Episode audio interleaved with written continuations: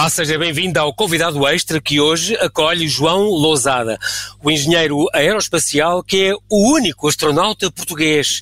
Ele trabalha em Munique e tornou-se o primeiro diretor de voo português do módulo e laboratório científico que pertence à Agência Espacial Europeia e que faz parte da Estação Espacial Internacional, o Columbus. Ele também trabalha cá, na Terra, a simular as condições do planeta vermelho para preparar a primeira missão a Marte. É um grande prazer estar em direto contigo. Olá, João. João, bem-aja por teres aceitado este convite, diretamente de Munique. Bem-vindo ao Observador. Obrigado pelo convite, é um prazer estar aqui.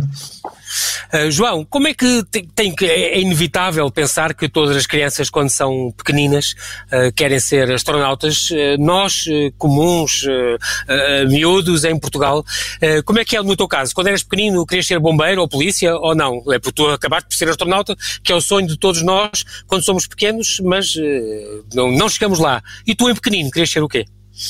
Eu, eu sempre tive essa, esse interesse pelo espaço. Eu lembro-me desde, desde muito novo de sair com os meus avós na, na aldeia deles, perto de Figueiró dos Vinhos.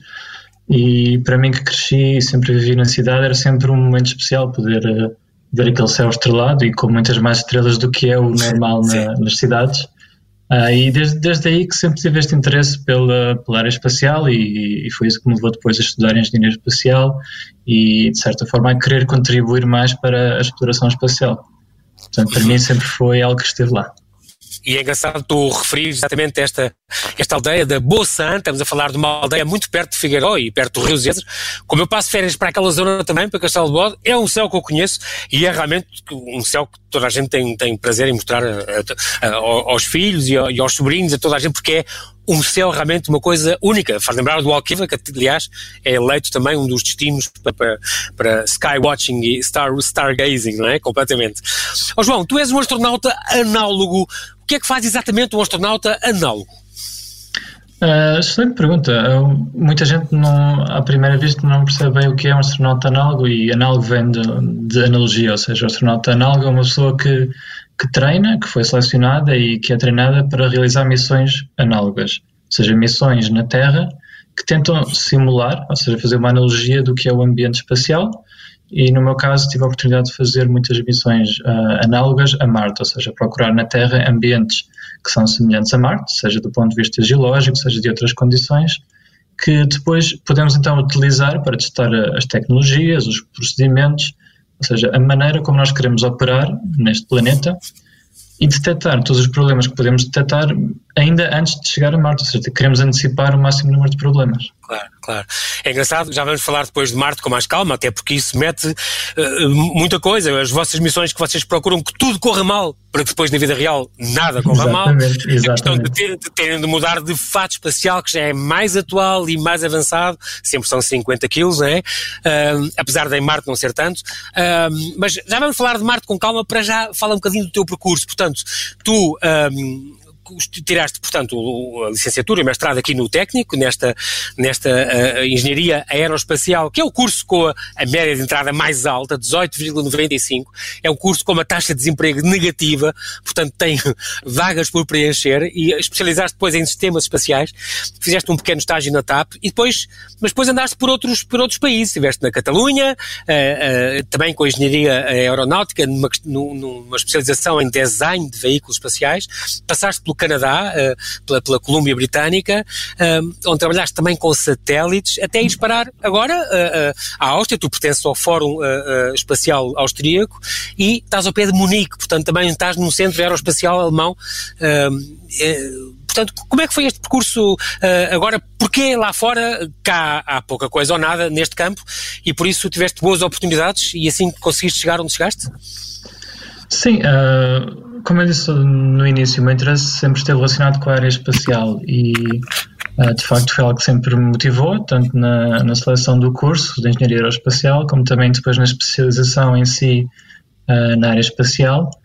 E, e, depois procurar também uh, maneiras de crescer dentro desta área espacial e, e comecei de facto o meu primeiro trabalho na construção de satélites, ou seja, de facto testar as peças que vão no satélite, testar os sistemas e verificar que de facto uh, tudo funciona como previsto, uh, de, até depois ter desenvolvido e mudado depois para a área mais específica de exploração espacial e exploração espacial tripulada em particular. Uh, comecei como controlador de voo uh, em 2016 na, na, Agência Espacial Alemã, no Centro de Controlo Columbus. E, e fui-me desenvolver também de, de, dentro dessa equipa até ter a oportunidade depois de, de me certificar como diretor de voo e de ter esta oportunidade única de liderar as equipas uh, que controlam o módulo europeu da Estação Espacial Internacional. E foi também mais ou menos por essa altura que tive a oportunidade de uh, interactuar com o Fórum Espacial Austríaco.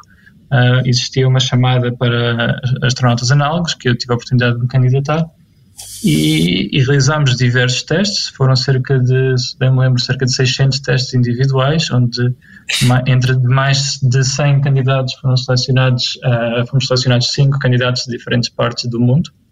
E, e tive essa felicidade de ser um dos selecionados, uh, juntamente com colegas da Espanha, da Alemanha, uh, da Áustria também, claro, da Holanda, e, e, ter essa oportunidade única de, de facto, uh, ser astronauta análogo e, participar nestas missões análogas e um pouco contribuir para o que será o futuro desta, da exploração espacial. Uhum. Este, estes testes, um, no fundo, uh, são, são treinos intensos. Tens que fazer testes que é, de conhecimentos técnicos, tens uh, coisas psicológicas também, com certeza, para lidar com o press, com, com o stress, com, com a pressão, aptidão física, tudo. Um pouco de tudo, claro, porque o astronauta análogo, no fundo, tem que ser uma pessoa com, com diferentes uh, capacidades e, e, também capaz de lidar com diferentes situações, ter a flexibilidade de se adaptar uh, ao ambiente, aos sistemas, aos uh, problemas que de facto vão surgir, porque lá está o objetivo da missão é mesmo esse, é detectar o maior número de problemas possíveis. Oh, João, e vocês fazem testes do género, do, do género preparar para impactos de meteoritos ou para haver um incêndio a bordo, esse género de coisas? Treinamos emergências, claro. Uh, muito do nosso treino passa por lidar com emergências. Uh, missões análogas acabam por ter uh, implicações diferentes do ponto de vista de existem emergências adicionais às que existiriam em Marte e temos que lidar também com o facto de estarmos na Terra. Existe também essa componente ainda que temos que lidar mas de facto muito do nosso treino passa por uh, exatamente lidar com situações de emergência, saber reacionar rapidamente e, e da melhor maneira de, ah, de, modo a lidar com essas emergências, que muitas vezes estamos a falar de uma questão de segundos, tendo por exemplo um fogo dentro do nosso fato espacial é um dos um dos fatores que mais treinamos, porque de facto são segundos que fazem a diferença e, e ter uma reação adequada e rápida pode realmente fazer a diferença entre ter um problema mais grave a vida e a morte, claro. Um, como diretor de voo, eu sei que, no fundo, este, estas, a estação espacial, que tem, com certeza também tem, tem turnos e, portanto, devem trabalhar 24 horas por dia. Vocês devem ter três turnos de 8 horas, imagino. Um, Exatamente. Já te aconteceu, por exemplo, soarem os alarmes uh, à meia da noite ou no fim de semana e teres que resolver coisas?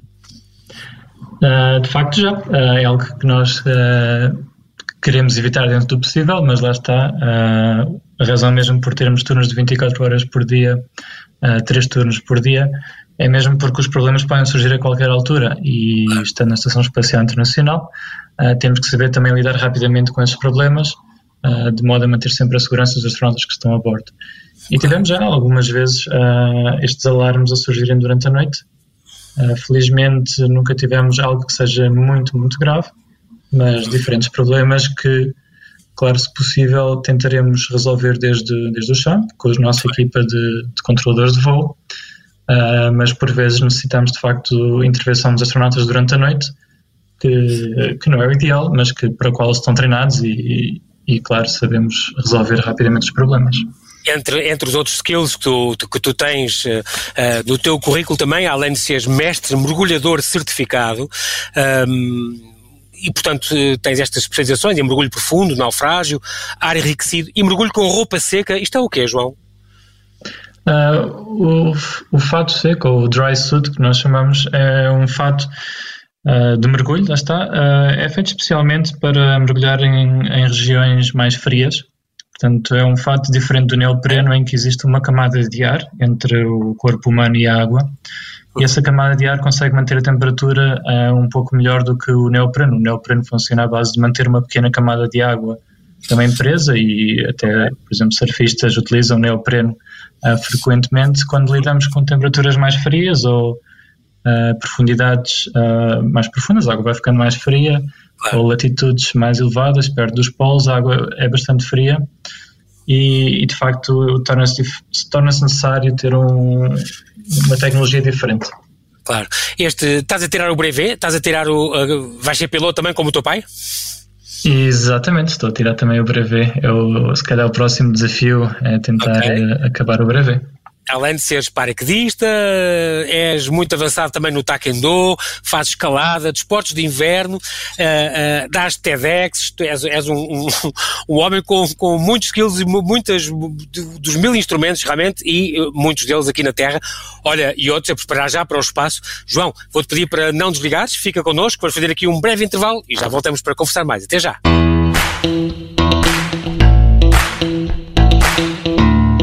Estamos a conversar com João Lousada, o engenheiro aeroespacial que é o único astronauta português diretamente de Munique. é diretor de voo de um módulo científico da Estação Espacial Internacional. Vamos agora falar de Marte, uh, João. Marte, o quarto, o planeta vermelho, o quarto planeta, um, um planeta nada amigável, um planeta frio, uma atmosfera irrespirável que pode ter tido vida. Um, os próprios ro rovers que mandam para lá estes, estes pequenos uh, veículos robotizados enviam-se, como tu costumas dizer, enviam selfies de lá.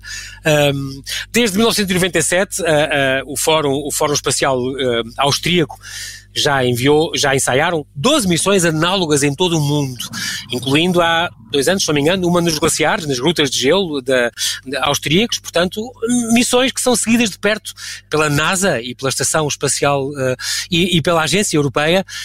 Um, a tua mais recente foi esta uh, há dois anos em Oman, no deserto do Ofar? Exatamente, nós no Fórum Espacial Austríaco realizamos já diversas missões ao longo dos anos a mais recente foi em 2018, foi no deserto de, de Dhofar, em Oman, onde procuramos exatamente um ambiente geológico uh, semelhante a Marte do ponto de vista de ter tido na antiguidade água fluida, água a passar, uhum. Uhum. Uh, que sabemos que existia também a Marte. E estas áreas são de particular interesse quando estamos a, a pensar particularmente na procura de vida e na procura de sinais de antiga vida em Marte olha, uh, é impressionante, tu aí, é preciso dizer que foste, chegaste a ser vice-comandante dessa, dessa missão, tiveste, o quê, mais de um mês, com mais de cinco pessoas. Uh, exatamente, dentro, exatamente. Dentro de um fato que pesava 50 quilos, mas atenção, o fato espacial pesa 50 quilos, mas em Marte isso equivale a 19, quer dizer, é mais levezinho. Sim e não. Portanto, o nosso fato, utilizamos a nossa missão, uh, de facto Sim. pesa 50 quilos, mas pesa 50 kg por uma razão precisa, que é uh, os fatos espaciais que nós temos hoje em dia, por exemplo, na Estação Espacial Internacional, na verdade eles pesam cerca de 100, 120 kg. Então, claro, quando estamos em microgravidade, uh, torna-se um pouco mais fácil. Claro. Mas os tais 50 kg vêm do facto de, pegando nesses fatos, simplesmente enviando esses fatos para Marte, o equivalente seria então os tais 50 quilos. Uh, claro que com o desenvolvimento da tecnologia, uh, esperemos que seja possível fazê-los um pouco mais leves, uh, mas de facto, com a tecnologia atual, com os fatos espaciais atuais, transportando diretamente para Marte, o equivalente seria de facto o mesmo que caminhar na Terra com 50 kg às costas. Pois caramba. Oh, oh, João, mas por exemplo, estes, estes astronautas que foram agora uh, pela SpaceX uh, uh, para a Estação Espacial, agora mesmo, há um mês, um, já têm uns fatos que não têm nada a ver com os antigos que nós víamos, o Buzz Aldrin e que víamos o, o Neil Armstrong. Já é uns fatos de uma só peça, uma coisa muito mais simples, os capacetes já são de, de impressoras 3D, uma coisa também muito mais pequena já está a evoluir muito. Vocês estão agora também a, a, a inventar um novo, e por isso também servem estas missões, um novo espacial, um novo fase espacial, se calhar preparado para Marte, este Serenity, certo? Exatamente, existem diferentes tecnologias, como eu tinha dito, que vão uh, permitindo fazer melhores, melhores equipamentos, melhores sistemas e também mais leves. Uh, o fato da SpaceX, em particular, uh, tem uma diferença aos fatos que, por exemplo, Neil Armstrong, Buzz Aldrin e os uhum. astronautas das missões Apollo utilizaram. O fato da SpaceX é feito uh, especificamente para ser usado dentro de uma nave espacial, não para ser transportado uh, para fora. Isso prende-se pelo facto dos sistemas de vida não estarem incluídos no fato. Ou seja, nós olhando para as fotos de, das missões Apollo, vemos uh, o que parece uma mochila, digamos, na parte, nas costas dos astronautas, é, é o, todo é o, o sistema de suporte de vida. É, okay. é, o oxigênio, mas é também o, o sistema que permite remover a, o calor de, de, todo, de todo o sistema, digamos. Portanto, a refrigeração, a água, tudo. Sim, a parte elétrica também, as baterias, portanto, todo o sistema que permite de facto manter uma pessoa viva, porque lá okay. está, no espaço, o espaço não foi, o corpo humano não está feito para sobreviver no espaço. Uh, o fato da SpaceX uh, e também outros fatos que, por exemplo, a Boeing está a desenvolver, uh, a Agência Espacial Russa utiliza frequentemente nas suas naves espaciais Soyuz, são fatos que precisam da nave espacial para dar esse, esse sistema de suporte de vida, ou seja, para remover a temperatura, para dar energia, não têm por si próprios o sistema. Portanto, são, são um pouco diferentes os fatos, mas okay, okay. lá está. A, a lição é essa, é que de facto a tecnologia vai melhorando uh, e, e, de facto para Marte precisamos de sistemas diferentes. Uh, começando, por exemplo, o sistema térmico. O, o, sistema térmico que nós utilizamos hoje em dia na Estação Espacial Internacional uh, utiliza o vácuo do espaço, uhum. o que não será possível dentro da atmosfera de Marte. A atmosfera de Marte é bastante fina, cerca de 1% da atmosfera terrestre, ou seja, é fino o suficiente para ser um problema, mas não é espesso o suficiente para, por exemplo, conseguirmos aterrar só com paraquedas. Então é, um, é, uma particularidade interessante de Marte que dificulta bastante as missões e, e é algo que se vê também nas missões de, de rovers. É impressionante porque o, o, vosso exoesqueleto, todo esse fato, é uma coisa com três camadas. Eu li alguns que é muito complicado, torna difícil as coisas tão simples como apertar um botão ou, ou ficar, só ficar de pé não é fácil e que é verdade que pode levar até 13 horas para vestir e uma hora para despir. Exato, são, são diferentes uh, peças, são muitas peças mesmo, e são cerca de, acho que a última vez que contei, mais de 100 passos diferentes para uh, concluir o que nós chamamos o donning, ou seja, pôr o, o fato espacial completo. Uh, e, e de facto é bastante difícil, do facto porque tem, começamos pela espessura das luvas, porque de facto têm que ser luvas com uma espessura suficiente para manter a atmosfera dentro do fato e, e poder também lidar com, por exemplo, uh, arranhões ou pequenos golpes, uh, que é normal quando uma pessoa agarra algo pontiagudo, claro. uh, tem de facto poder lidar com isso. E outro fator que também dificulta bastante os movimentos é o que eu por vezes chamo o efeito do balão, porque qualquer fato pressurizado tem essa tendência de inchar como um balão. Sim. E, e tentar mexer um braço ou uma perna é como lutar contra o balão e tentar deformar esse balão que sempre vai ter a tendência de voltar a expandir. Então é, é, como com um esforço constante, simplesmente andar ou simplesmente mexer um braço é um esforço uh, bastante diferente.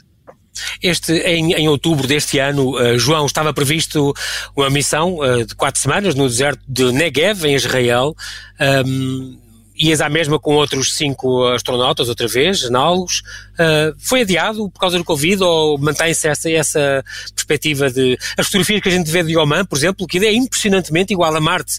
Claro, aquele deserto é, é, é, igual. As pessoas até trocam quando fazem as, as TEDx e mostras, até as pessoas até costumam trocar e pensam que Marte é, é, é o deserto de Oman. Negev, que é ali ao pé do Mar Morto, também deve ser muito, muito parecido.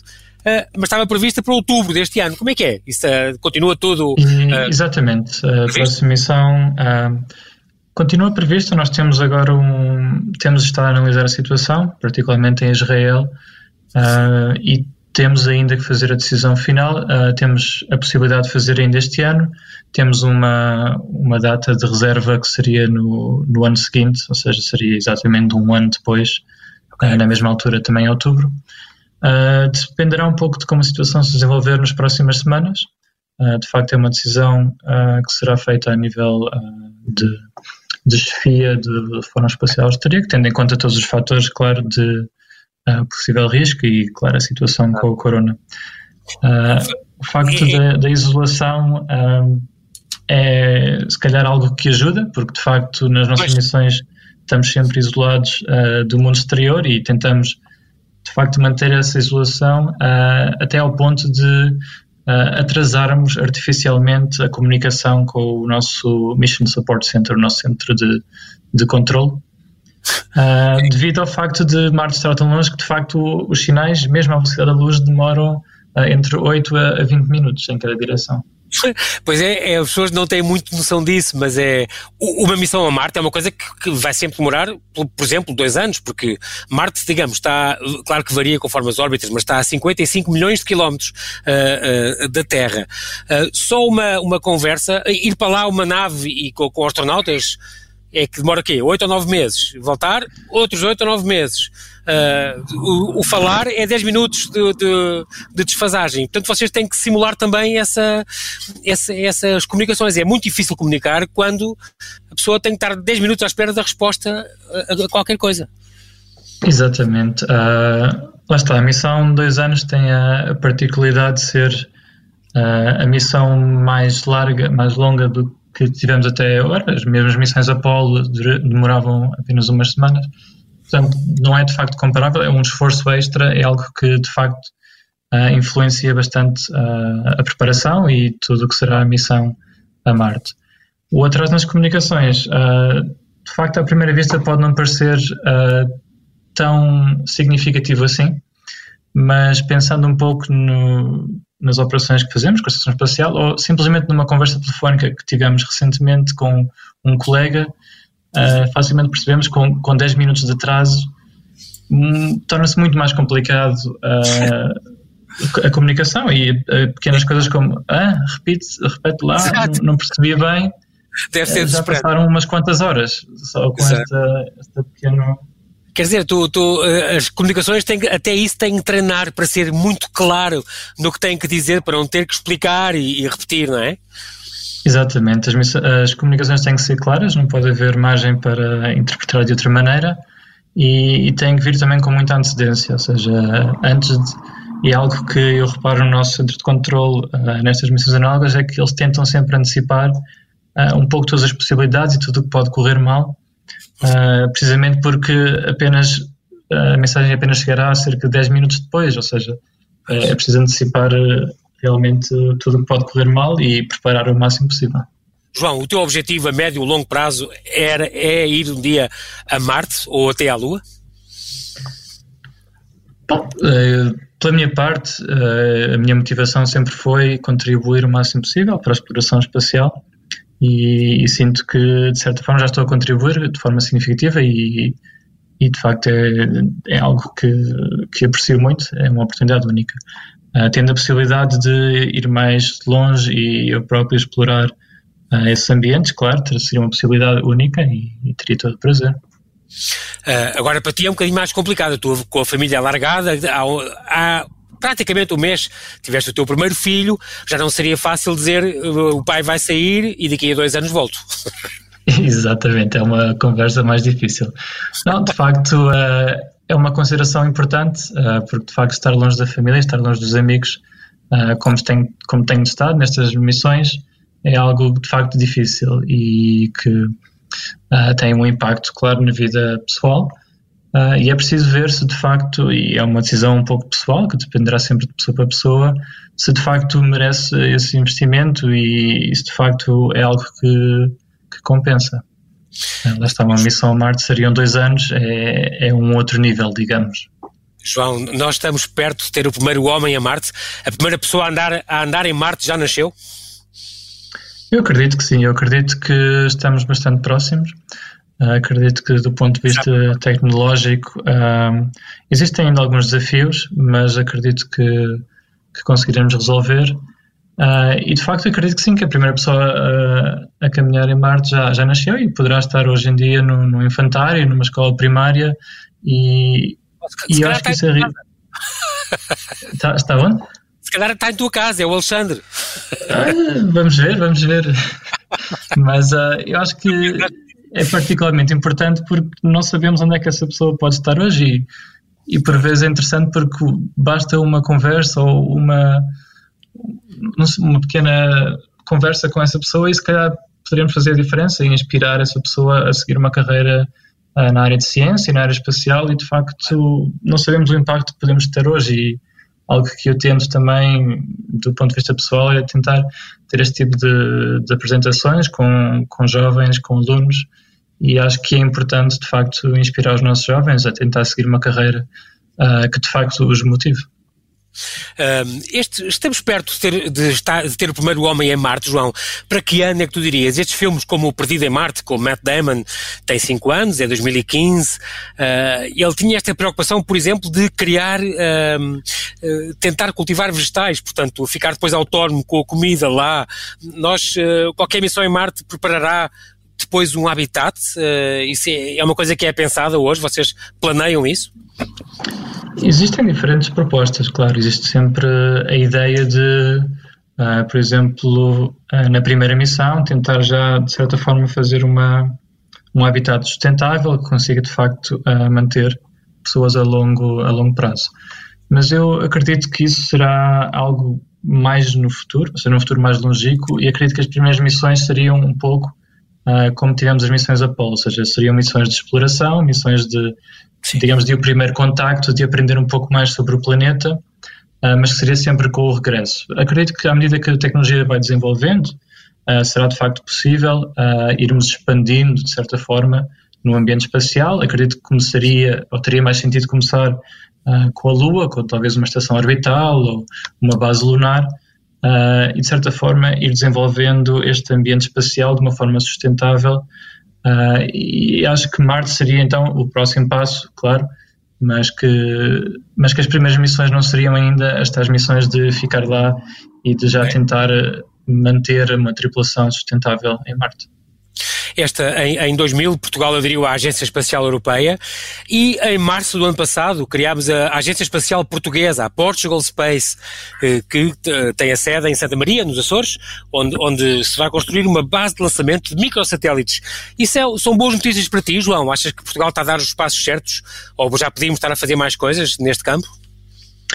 Eu acho que são, são bons passos, sem dúvida. Eu acho que a área espacial é uma área que acaba por ter bastante retorno e Portugal, fazendo parte da Agência Espacial Europeia, uh, tem tido já bastante retorno na área espacial uh, e prende-se com a maneira como a Agência Espacial Europeia está desenvolvida, em que uh, o que um país investe tem que ser devolvido a esse país na indústria, ou seja, Portugal investindo na Agência Espacial Europeia, e a Portugal Space é uma extensão dessa contribuição, uh, de facto acaba por ter bastante retorno uh, na economia portuguesa e na, na, indústria portuguesa.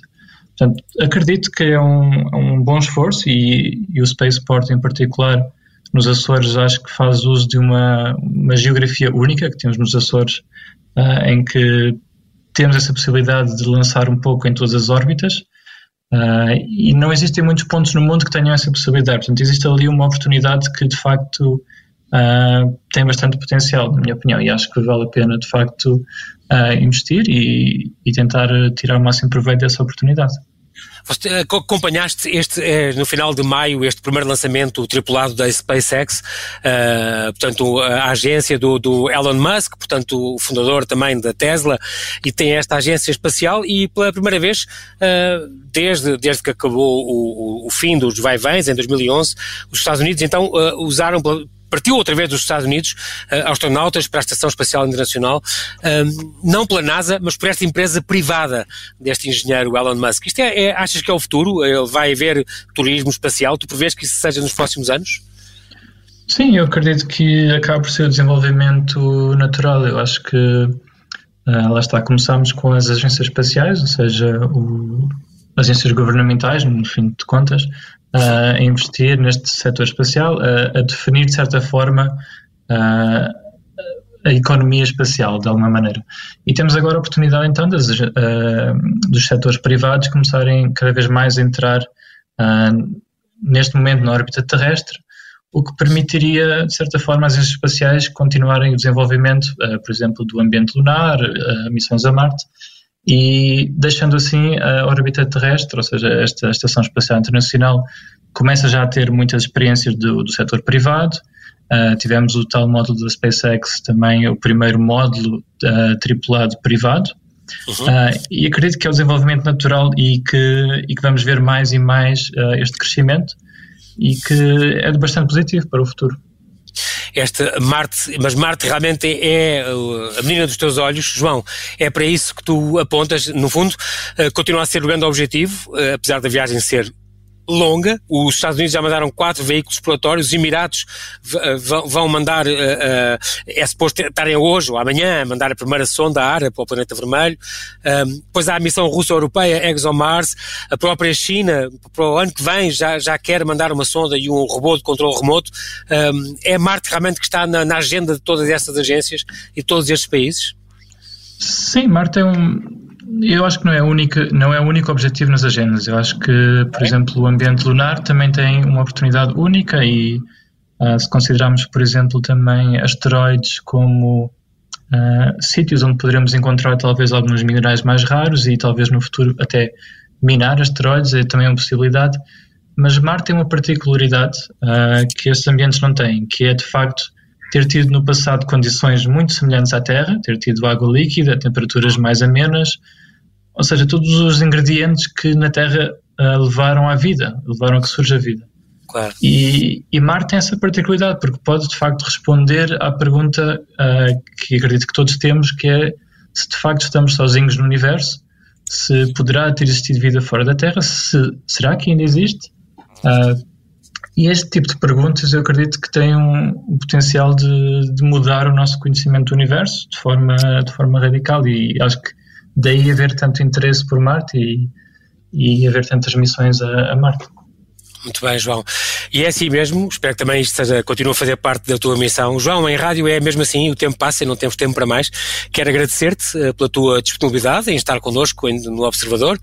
Desejo a, tu, a ti e à tua equipa boa sorte nas próximas missões e para a tua família agora alargada, saúde para todos, mantenham-se seguros. Muito boa noite e muito obrigado. Obrigado.